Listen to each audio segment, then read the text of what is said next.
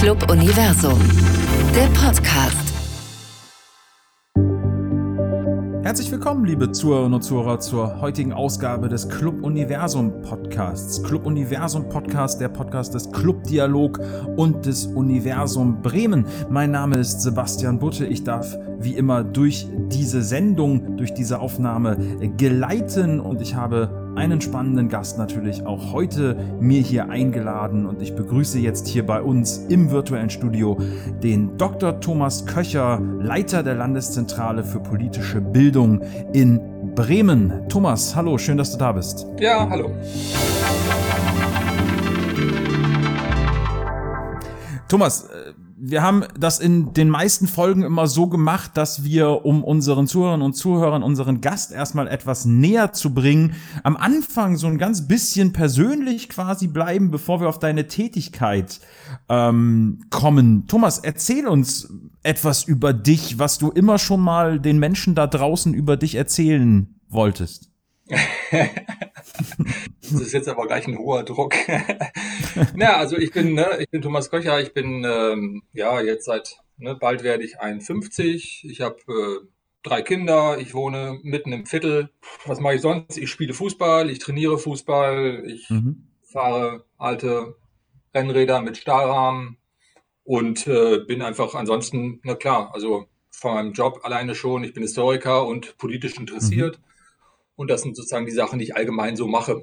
Und alles weitere wird sich, glaube ich, noch ergeben. Du sagst gerade selber, und das ist in deinem Beruf sicherlich auch äh, sehr sinnvoll, dass du ein politisch interessierter Mensch bist. Hast du vielleicht, äh, jetzt gerade ja so in Zeiten, wo man immer noch nicht so wahnsinnig viel in der Freizeit machen kann, für unsere Zuhörerinnen und Zuhörer einen super spannenden Lesetipp? Was würdest du gerade empfehlen, was sich, was sich lohnt?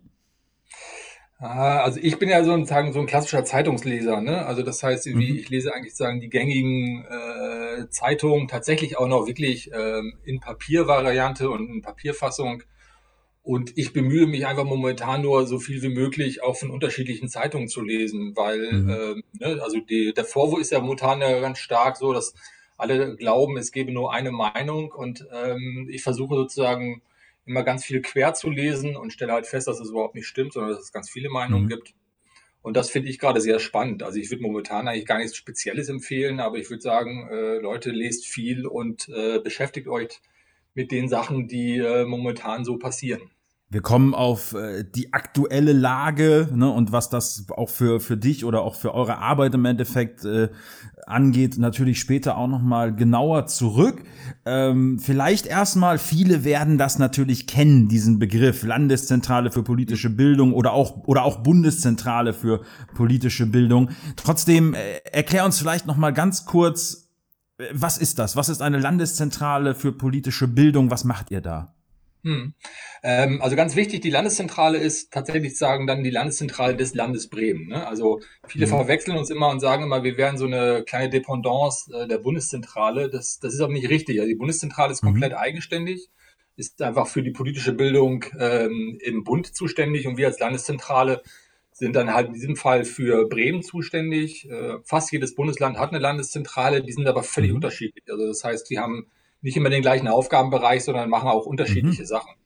Wir mhm. selber in Bremen sind äh, eine äh, Landeszentrale mit drei verschiedenen Standorten. Also wir haben äh, unser, unser Hauptsitz ist hier in der Birkenstraße in Bremen. Dann haben wir noch in Bremerhaven eine kleine Außenstelle und wir haben den Denkort Bunker Valentin, also eine eigene Erinnerungs- und Gedenkstätte.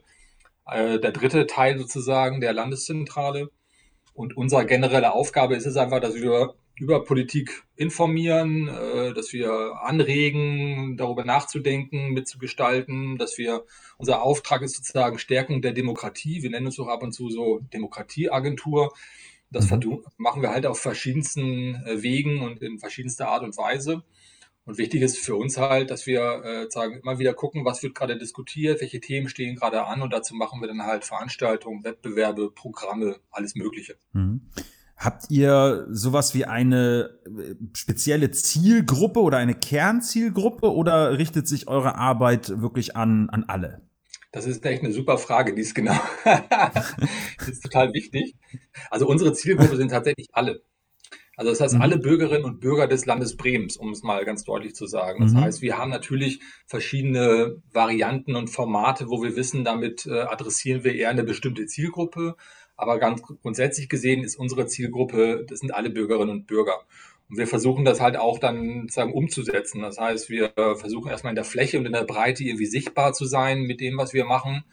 Ähm, wir machen einige Programme dann natürlich ein bisschen dezidierter, aber wichtig ist, dass wir, dass alle Bürgerinnen und Bürger eigentlich, wenn es richtig gut läuft, wenn man die fragen würde, kennt ihr die Landeszentrale, dann müssten sie sagen, ja, kennen wir und habt ihr schon mal mhm. was von denen gelesen oder werdet ihr darüber informiert? Ja, klar, das ist unser wichtigster Ansprechpartner, wenn wir Fragen zur, zur Politik oder zur Demokratie haben. So wäre die ideale Antwort, mhm. wenn wir unseren Job so 100 Prozent erfüllt hätten.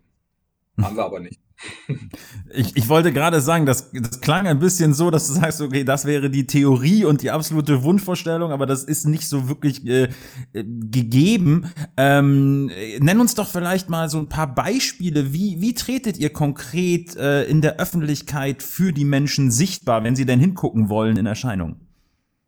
Ja, wir haben verschiedene, äh, sagen verschiedene Kanäle, auf denen wir erstmal Informationen allgemein äh, sagen in die Breite tragen. Ne? Also vielleicht der älteste und wichtigste Kanal, das ist, sind unsere Publikationen. Ich meine, viele, die in der Schule, kennen das noch aus der Schule, diese schwarzen Hefte der Bundeszentrale, mhm. das sind so schwarze DIN A4 Hefte gewesen.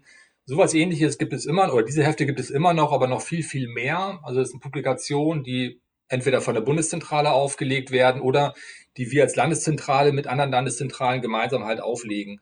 Und diese mhm. Publikation, die äh, gibt es bei uns in der Birkenstraße konkret. Wir haben Öffnungszeiten, wo man sich die abholen kann. Die verteilen wir aber auch im gesamten Stadtgebiet. Also wir haben äh, jetzt mittlerweile in allen Bremer Bürgerhäusern kleine Stände, ähm, wo das Material der Landeszentrale sozusagen, äh, wo man das einsehen kann und wo man Hinweise bekommt auf Programme oder halt sich die Sachen auch so mitnehmen kann. Und damit kommunizieren wir schon mal mit ganz vielen Leuten, auch gerade in, in unterschiedlichen Stadtteilen, unterschiedlichen Quartieren. Das ist also sozusagen mhm. so dieser Printbereich, das ist immer noch so ein bisschen das, äh, das Herz sozusagen der Landeszentrale. Der zweite große Bereich sind einfach Veranstaltungen und Veranstaltungsprogramme und die gehen halt, ähm, das, die sind völlig unterschiedlich. Also was das aktuellste ist, ne, nächste Woche ist die Europawoche. Da sind wir ein normaler Ko äh, Koordinationspartner. Wir machen halt Veranstaltungen zum Thema Europa. Die werden gemeinsam dann halt äh, im Rahmen der Europawoche mit vielen anderen Kooperationspartnern dann halt beworben. Die sind natürlich momentan größtenteils digital. Normalerweise werden sie dann halt in Präsenz. Wir haben einen starken Schwerpunkt auch auf sozusagen den ganzen Bereich der Erinnerungs- und Gedenkarbeit. Also viele kennen das Programm zum 27. Januar. Das mhm. heißt, es ist sozusagen der Anlass, ähm, des Gedenktages an die Opfer des Nationalsozialismus. Da gibt es über 50 Veranstaltungen dann halt allein in dem, in dem Zeitraum von Januar bis März, äh, die wir halt unter anderem mit bewerben, mit koordinieren äh, und mit sozusagen auch dazu einladen. Das gibt dann noch weitere Programme, ne? 80 Jahre Beginn des Zweiten Weltkrieges oder jetzt bald äh, Beginn des, ähm, des Überfalls auf die Sowjetunion. Der 8. Mai ist immer ein wichtiges Datum. Also in diesem mhm. Kontext gibt es viele Jahrestage auch, wo wir sozusagen die Erinnerungslandschaft auch in Bremen mit koordinieren und versuchen, auch da neue Impulse reinzugeben und natürlich auch klare hm, ja, Veranstaltungen oder, oder Termine, die sich da immer wieder anbieten oder die einfach anstehen. Also unser großes Thema jetzt aktuell ist beispielsweise die Bundestagswahl mhm. findet im September statt. Wir haben das, den Eindruck, das wissen alle, noch immer alle gar nicht so ganz genau. Aber wir gucken jetzt schon ganz genau, was machen wir für Programme äh, zur Bundestagswahl, ähm, was können wir hier in Bremen noch anbieten, um darauf aufmerksam zu machen, weil unser Ziel natürlich auch darin besteht, dass so viele Leute wie möglich sich äh, zum einen informieren und dann halt auch nachher natürlich ihre Stimme abgeben. Also Wahlbeteiligung ist für uns auch immer ein Kernthema. Ähm, bleiben wir vielleicht direkt da. Ich hätte dich da später sonst nochmal drauf angesprochen, aber wo wir es eh gerade auf dem Tisch haben, äh, Bundestagswahl, gibt es schon so konkret etwas, was du vermelden kannst, was da so geplant wird? Ähm, ja, das ist gerade wirklich so ein bisschen in der Diskussion. Es ist ganz frisch. Ich hatte gerade heute Vormittag dazu eine Runde, weil wir natürlich jetzt alle gerade noch ein bisschen unsicher sind, was können wir in Präsenz anbieten und was können wir digital anbieten. Mhm. Ähm, das heißt also, es gibt sozusagen so zwei große Standardprogramme, die auf jeden Fall stattfinden werden. Das eine, das kennt ihr wahrscheinlich auch, oder das kennen alle, den Valomaten, den wird es auf Bundesebene mhm. wieder geben. Also ein Online-Tool, ähm, wo man dann halt sagen anhand von verschiedenen Fragen äh, die Programme einfach der Parteien miteinander vergleichen kann und selber dann halt auch dementsprechend rausfinden kann, was ist sozusagen vielleicht, also wie verhalten sich oder wie positionieren sich die Parteien zu bestimmten Fragen, die einem selber wichtig sind. Mhm. Im Schulbereich wird die Juniorwahl wieder stattfinden, also ein Projekt, wo die Wahl sozusagen an sich als Art äh, oder als, als, äh, als Vorgang in der Demokratie dann halt thematisiert wird. Die Juniorwahl symbolisiert sozusagen dann halt die Bundestagswahl und führt sie auch in der Praxis als Probe einmal durch. Dieses mhm. Projekt Juniorwahl wird es auch wieder geben. Ähm, und zwar flächendeckend als, als Angebot für alle Schulen in Bremen und Bremerhaven. Und darüber hinaus versuchen wir diesmal ähm, stark nochmal auch auf so Aspekte wie Briefwahl und ähnliches einzugehen. Das mhm. heißt, wir werden diesmal ähm, konkret ähm, auf die Briefwahlangebote nochmal hinweisen, weil wir den Eindruck haben, dass das in dieser Zeit relativ wichtig ist. Und das, wir haben auch generell den, den Eindruck, dass nicht viele wirklich auch die Möglichkeiten von Briefwahl jetzt schon kennen. Und das versuchen wir dann sozusagen auch so ein bisschen dann halt diese Lücke auch zu füllen. Wir werden konkret auch die Spitzenkandidaten der Parteien vorstellen. Wir werden auf unserer Homepage nochmal dezidiert ähm, auch sowas wie eine Wahlsprechstunde, wie funktioniert eigentlich eine Wahl anbieten. Ähm, und wir machen auch wieder mit bestimmten Zielgruppen, also diesmal auch wieder Schülerinnen und Schüler, sowas wie ein Politiker Speed Dating. Das hatten wir mhm. ähm, bei der letzten Landtagswahl auch angeboten, da hatten wir sehr gute Erfahrungen mitgemacht. Diesmal machen wir es halt digital, wo wir die Spitzenkandidatinnen und Kandidaten der Parteien halt bitten, dann halt mit Schülern äh, digital sagen, in so einem Speed-Dating-Format halt in die Diskussion mhm. einzu, ähm, einzutauchen. Und ähm, dadurch versuchen wir dann halt mit vielen unterschiedlichen Maßnahmen auf die Wahl an sich sozusagen hinzuweisen und ähm, dafür zu ermutigen und zu aktivieren, da auch hinzugehen und sich daran zu beteiligen. Du hast mehrfach äh, ja jetzt auch schon angesprochen, es liegt natürlich auch auf der Hand, dass ihr viel auch mit äh, Schülerinnen und Schülern arbeitet und das ist natürlich auch das Kernthema im Endeffekt dann unseres heutigen Gesprächs hier im Rahmen dieses Bildungspodcasts. Ähm, wie, wie erreicht ihr in der Regel junge Menschen innerhalb der Schulen, vielleicht aber auch außerhalb der Schulen? Ah, auch eine gute Frage, weil es äh, für uns auch nicht so ganz einfach ist. Also mhm. ähm, wir sind sozusagen, obwohl wir ähm, zum Ressort Kinder und Bildung auch gehören, sind wir trotzdem auch mit unserer Zielgruppe alle Bürgerinnen und Bürger, sind wir mhm. sozusagen nicht direkt in Schule vertreten. Also wir arbeiten in Schule nur über bestimmte Projekte. Also vielleicht kennen einige von, von den Zuhörern und Zuhörern ja das Projekt äh, Schule ohne Rassismus, Schule mhm. mit Courage. Das ist sozusagen so ein Titel, den Schulen halt erwerben können, indem sie sich selbst verpflichten, sozusagen auch in diesem Themenbereich Schule ohne Rassismus dann halt auch tätig zu werden und das Fortlaufen auch in diesem Kontext halt Projekte anzubieten. Da haben wir die Landeskoordination und über dieses Projekt Schule ohne Rassismus können wir auch konkret in Schule hineinwirken. Das heißt, da sind wir dann die, die halt versuchen, diese Schulen auch zusammenzuholen, ähm, mit gemeinsamen Koordinationstagen, mit Angeboten, mit Referentinnen und Referenten, die wir zur Verfügung stellen und ähnliches, versuchen wir da sozusagen halt in die Schule ja einfach spannende Projekte hineinzugeben. Ansonsten gucken wir auch so ein bisschen auf so auf das auf das Zwischenfeld, also nicht jetzt direkt in, nur in Schule, sondern halt auch gerade im außerschulischen Bereich. Also wie kriegen, mhm. die Frage ist so ein bisschen, wie kriegen wir Schülerinnen und Schüler halt außerhalb der Schule äh, zu fassen? Und da ist der außerschulische Bereich für uns relativ spannend. Da gibt es natürlich viele Institutionen, die da sehr gut tätig sind, ne? also Liedische Haus oder ähm, andere, gerade in Bremen, äh, mit denen wir dann halt auch zusammenarbeiten und wo wir halt immer wieder gucken, welche Themen liegen da gerade an und wie können wir uns gegenseitig unterstützen. Es gibt ja Gott sei Dank in Bremen, wie ich finde, eine, eine relativ gute und aktive politische Bildungsszene. Aber was dabei halt immer ganz wichtig ist, ist auch das Thema Vernetzung und ähm, sagen angesichts von knappen Ressourcen auch zu schauen, wo man da Synergieeffekte herstellt. Und da sind, sehen wir auch unsere große Aufgabe drin, dass wir immer wieder versuchen, neu zu vernetzen und gegenseitig uns auch zu unterstützen und zu helfen.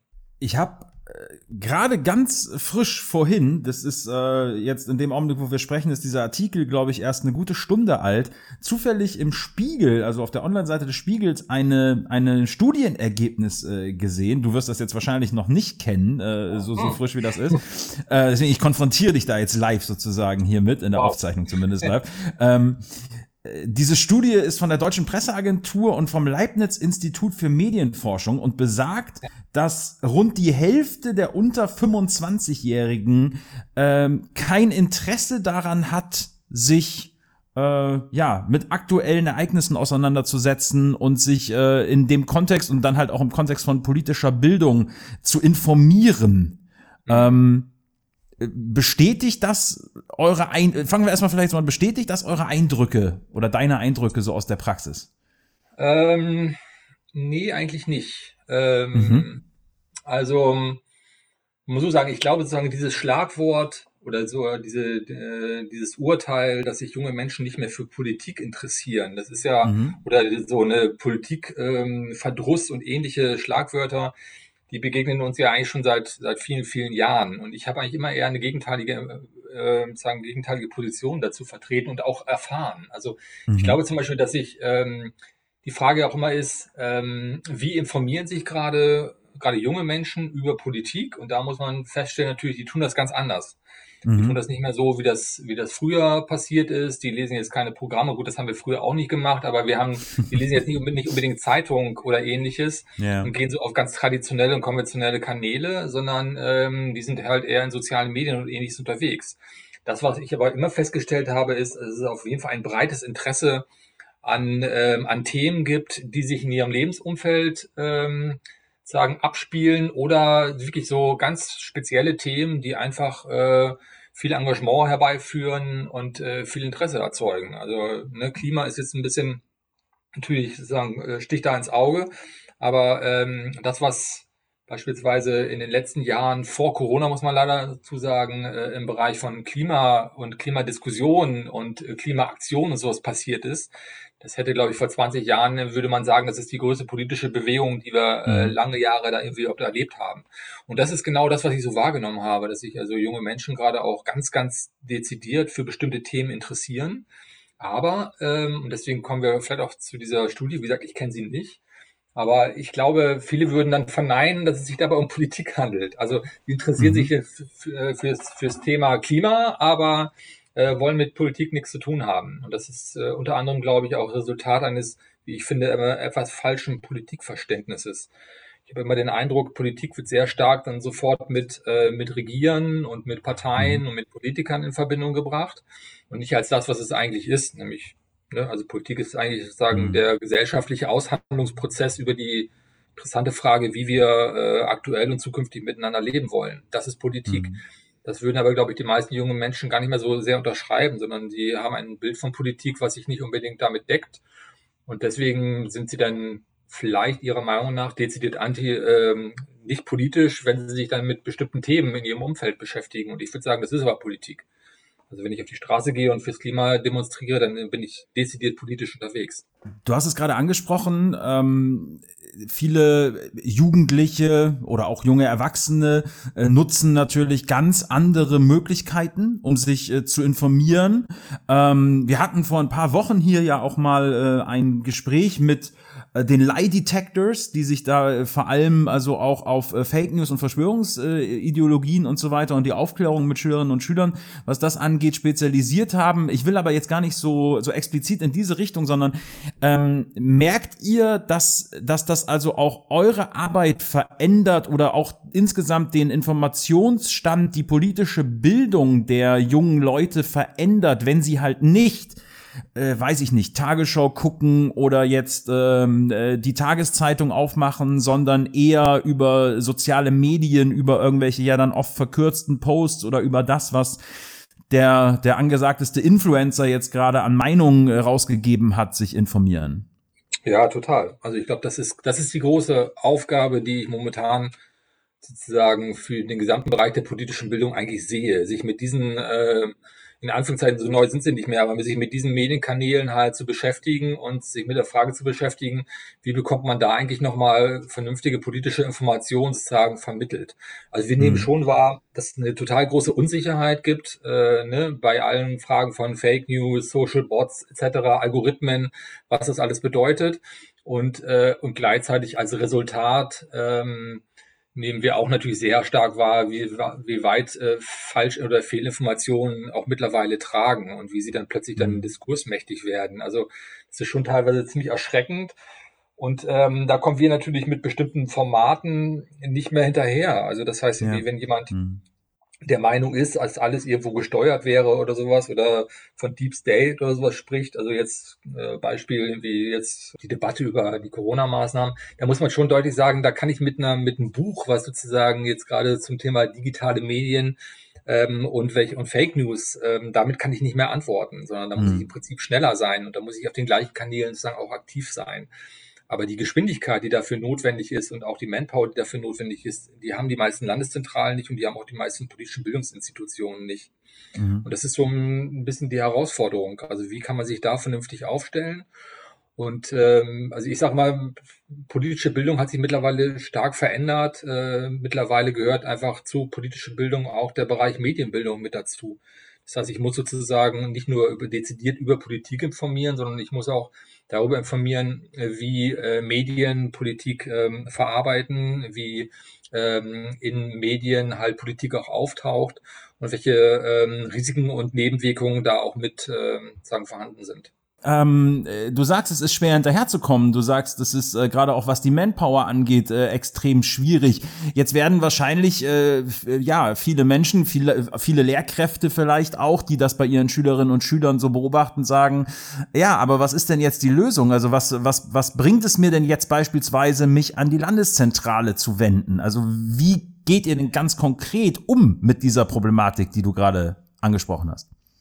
Ja, wir versuchen sozusagen darüber zu informieren. Ne? Also das heißt, wir haben verschiedene äh, Veranstaltungen und Kanäle, wo wir auf die generelle Problematik aufmerksam machen und wo wir auch darüber informieren, was sind gute Kanäle, wie kann ich mich politisch informieren. Das ist, mhm. da sind wir nicht alleine dabei. Es gibt sagen Format Netzpolitische Tage.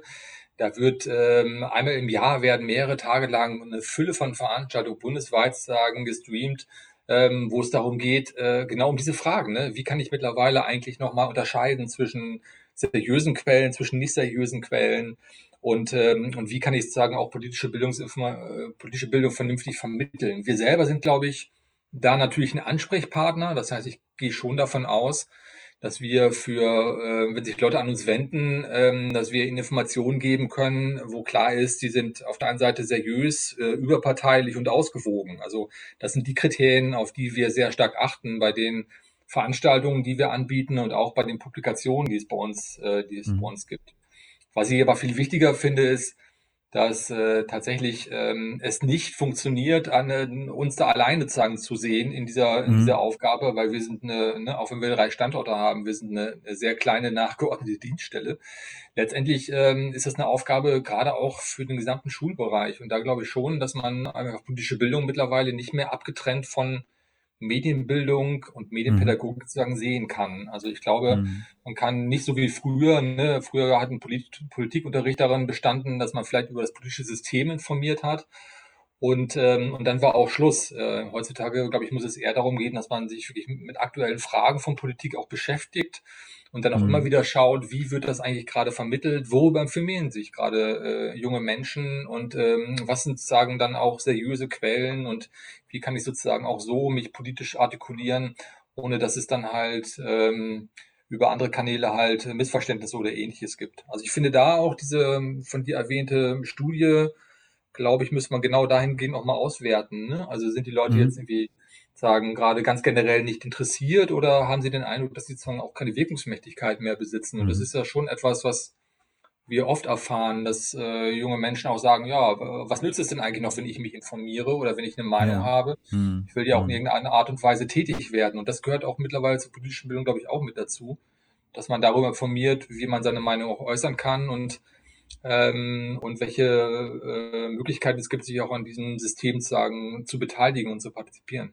Was glaubst du, wenn wir ein bisschen, das ist natürlich sehr spekulativ, aber wenn wir in die, in die Zukunft blicken, ähm, diese letzten Monate, sind die, was die politische Bildung angeht und das politische Interesse angeht, nachhaltig eher schädlich gewesen oder, oder vielleicht sogar eher positiv im Sinne einer Politisierung? ich muss ja äh, ein bisschen was, äh, was Gemeines oder Böses zu sagen. Also politische Krisenzeiten sind eigentlich immer Hochzeiten der politischen Bildung.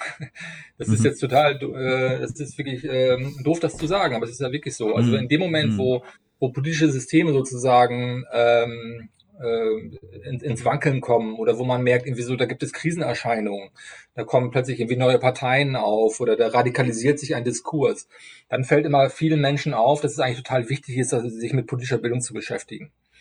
Und, ähm, das heißt, momentan ist es, glaube ich, schon so, ähm, dass alle merken, dass politische Bildung wichtig ist und es da dementsprechend auch eine, eine, höhere Bereitschaft gibt, da sowohl zu investieren als auch dem Ganzen halt eine Bedeutung zu, äh, zu sprechen. Das ist nicht immer so gewesen. Ne? Also in dem Moment, wo alles mhm. einigermaßen stabil läuft, äh, dann glaubt auch jeder sozusagen, äh, politische Bildung ist nicht so wild. Ähm, das gibt es immer irgendwie, reicht ja aus, wenn es in Schule ein bisschen durchgeführt wird. Also insofern muss ich sagen, für die politische Bildung sind es eigentlich gerade keine so schlechten Zeiten, weil alle merken, in politische Bildung ist in lange Jahre zu wenig investiert worden und jetzt wird es Zeit, dass man da nacharbeitet. weil mhm. nämlich was ganz Wesentliches gerade auf dem Spiel steht, nämlich sozusagen der Fortbestand und die Akzeptanz unserer Demokratie. Für die Politik generell ist das, glaube ich, jetzt äh, tatsächlich eine, eine relativ gefährliche Zeit oder beziehungsweise eine, ja, also eine anspruchsvolle Zeit, weil wir schon merken, dass sich gerade in dem politischen Diskurs es vieles so ein bisschen ins Rutschen kommt mhm. ähm, und dass die Akzeptanz auch von parlamentarischer Demokratie ähm, die ist mit Sicherheit gesunken in den letzten Monaten. Und ähm, das ist ein, gefährlicher Punkt. Also ich glaube schon, dass unsere Gesellschaft einfach eine hohe Zuverlässigkeit und eine hohe Akzeptanz benötigt und dass das immer auch die Basis war sozusagen von politischen mhm. Auseinandersetzungen, von politischen Diskursen. Wenn es die nicht mehr gäbe, dann würde ich mir tatsächlich große Sorgen machen. Und ähm, ich glaube, das kann in keinem Interesse sein. Und darum geht es halt im Prinzip, dass man diese Diskursfähigkeit, die politische Diskursfähigkeit halt möglichst schnell wieder herstellt. Zum Abschluss vielleicht noch. Äh, wir waren vorhin schon mal bei Wunschvorstellungen. Thomas, äh, wenn du dir den wunderbar politisch gebildeten Schüler oder die Schülerin quasi zeichnen dürftest und wahrscheinlich könnt, hätte ich jetzt auch einfach Mensch sagen können, aber bleiben wir mal bei Schülerinnen und Schüler. Äh, wie würde die oder der aussehen? Ja, Gott sei Dank muss ich das nicht. Aber nein, also ich hätte schon, ähm, ich würde mir schon vorstellen, dass es einfach, also ich, ich, ich, ich muss nicht oder ich habe nicht die Erwartung, dass sich jeder sagen, auch privat für Politik interessiert oder mhm. so. Das ist, glaube ich, auch nicht unbedingt notwendig. Jeder hat seine eigenen Persönlichkeiten und ist da unterschiedlich stark involviert und findet das spannend oder nicht spannend. Aber ich würde mir zumindest wünschen, dass, ähm, dass es sozusagen ein ganz allgemeines Akzeptanz, eine Akzeptanz von Demokratie gibt, eine Akzeptanz von parlamentarischer äh, Demokratie auf und dass es auch ein, für alle so ein Politikverständnis ist, ähm, wo klar ist, irgendwie, das ist nicht jetzt irgendetwas nur ein Gegensatz von die da oben und wir hier unten, sondern äh, wo wirklich klar ist, Politik ist ein Aushandlungsprozess von Gesellschaft. An den kann ich mich beteiligen, wenn ich will. Und wenn ich nicht will, dann kann ich ihn beobachten. Ähm, mhm. Dann ist er für mich auch relativ transparent. Und ähm, das sind verschiedene Grade, mich sozusagen in diesen Bereich Politik hineinzubewegen. Wenn das, das als Grundverständnis vorhanden wäre, dann wäre, glaube ich, eine Menge erreicht. Thomas, Vielen Dank dir, dass du dir Zeit genommen hast, heute hier fürs Gespräch, Gerne. heute hier bei uns Gast im Podcast äh, zu sein.